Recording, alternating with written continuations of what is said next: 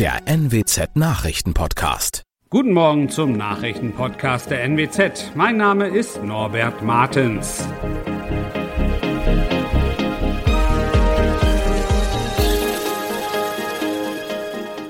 Und das sind unsere regionalen Nachrichten am Morgen. Die EWE e erhöht zum 1. April Gas- und Strompreise. Havarierter Containerriese vor Wangerooge besorgt Politik und Umweltschützer und ein 48-jähriger Oldenburger ist wegen Kindesmissbrauchs angeklagt worden. Der Oldenburger Energieversorger EWE e erhöht zum 1. April seine Gas- und Strompreise in der Grund- und Ersatzversorgung, und zwar deutlich. Bereits zum 1. Januar wurde der Gaspreis um 11,6 Prozent erhöht. Auf diesen erhöhten Preis schlägt EWE e nun zum April weitere 26,4 Prozent drauf. Hauptgrund sind die stark gestiegenen Beschaffungskosten für Erdgas. Und wie sieht es beim Strom aus? Nachdem der Preis für die Grund- und Ersatzversorgung zum 1. Januar erst einmal gesenkt wurde, wird es nun wieder teurer. Der neue Strompreis in diesem Tarif liegt ab April 9,5 Prozent höher. Politik- und Umweltverbände in Niedersachsen sind besorgt wegen der Havarie des Containerfrachters Mumbai-Maersk in der Nordsee vor Wangerooge. Unser Wattenmeer ist ein äußerst sensibler und besonders wertvoller Naturraum, sagte Umweltminister Olaf Lies von der SPD. Er sagte außerdem, man müsse daran arbeiten, die Küsten besser vor Schadstoffunfällen zu schützen. Der Naturschutzbund NABU forderte politisches Handeln, um die Vorbeugung gegen Schiffsunfälle zu verbessern. Der 400 Meter lange Containerriese war am Mittwochabend vor der ostfriesischen Insel Wangerooge auf Grund gelaufen.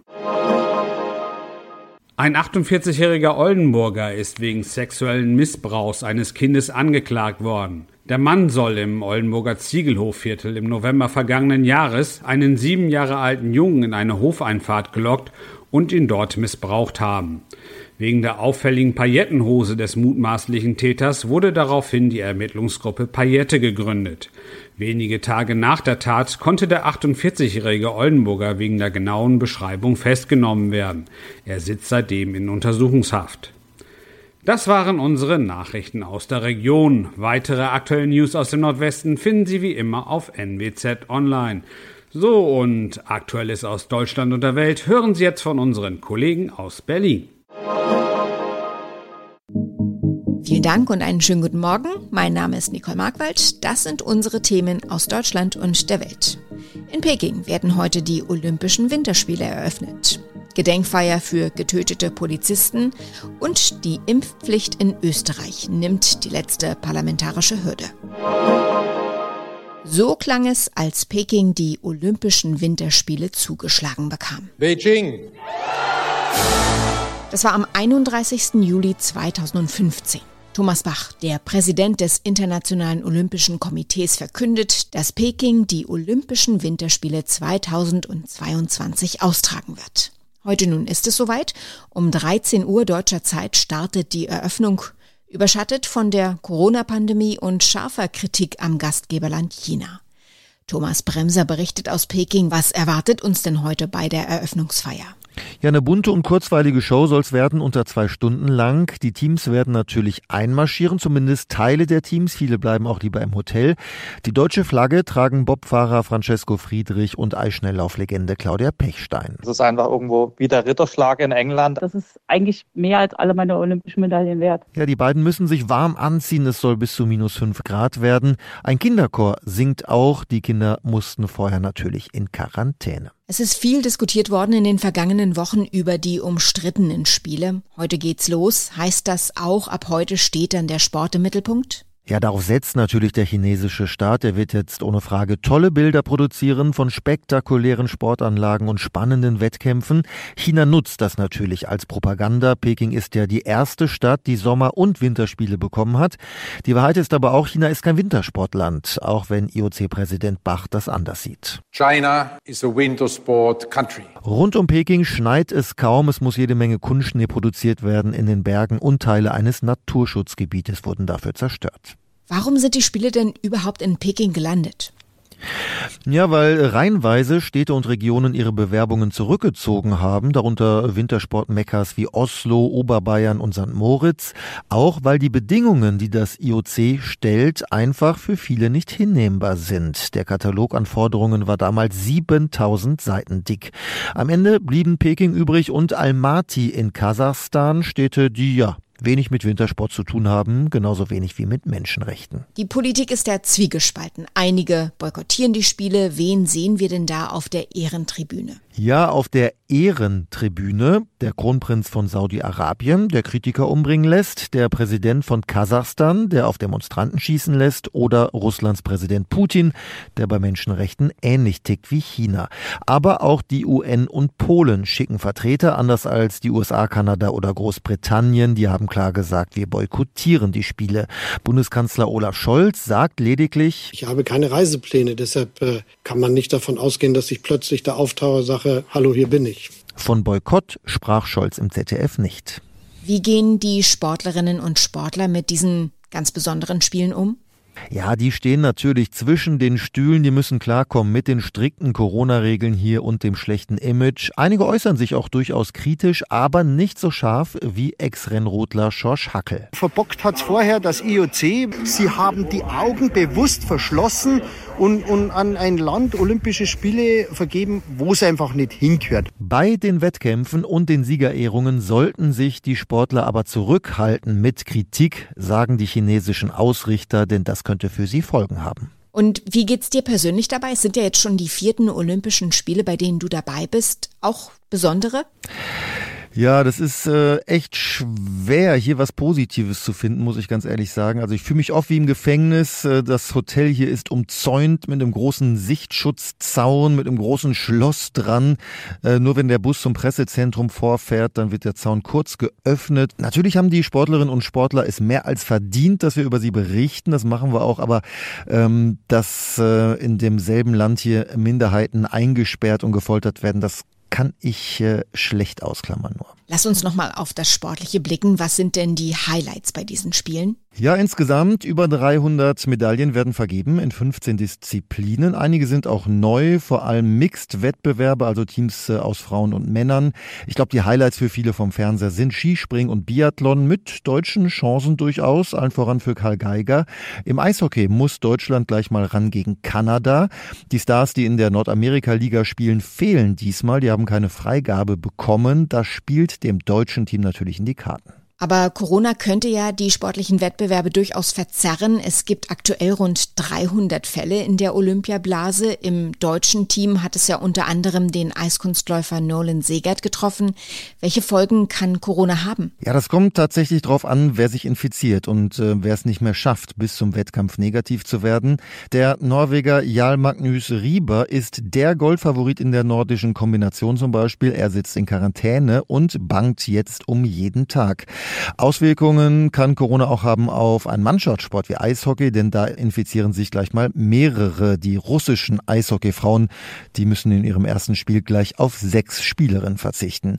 Die Corona-Regeln sind eigentlich hier sehr, sehr streng. Alle müssen jeden Tag zum PCR-Test. Thomas Bremser aus Peking, wo heute die Olympischen Winterspiele eröffnet werden. Sie dauern bis zum 20. Februar und wir kommen gleich nochmal darauf zu sprechen, wie man die Spiele am besten verfolgen kann.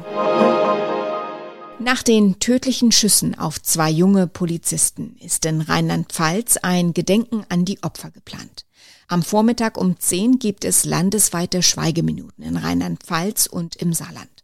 Bei einer internen Trauerfeier in Kusel werden auch die rheinland-pfälzische Ministerpräsidentin Malu Dreyer und Innenminister Roger Levens erwartet. RPR1-Reporter Thomas Stüber berichtet, gestern Abend gab es schon einen Gedenkgottesdienst.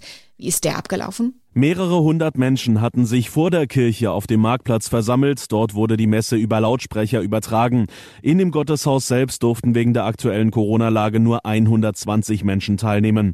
Vor dem Altar lag ein schwarzes Tuch, rechts und links ebneten Kerzen den Weg zu zwei größeren Kerzen, symbolisch für die beiden Polizisten.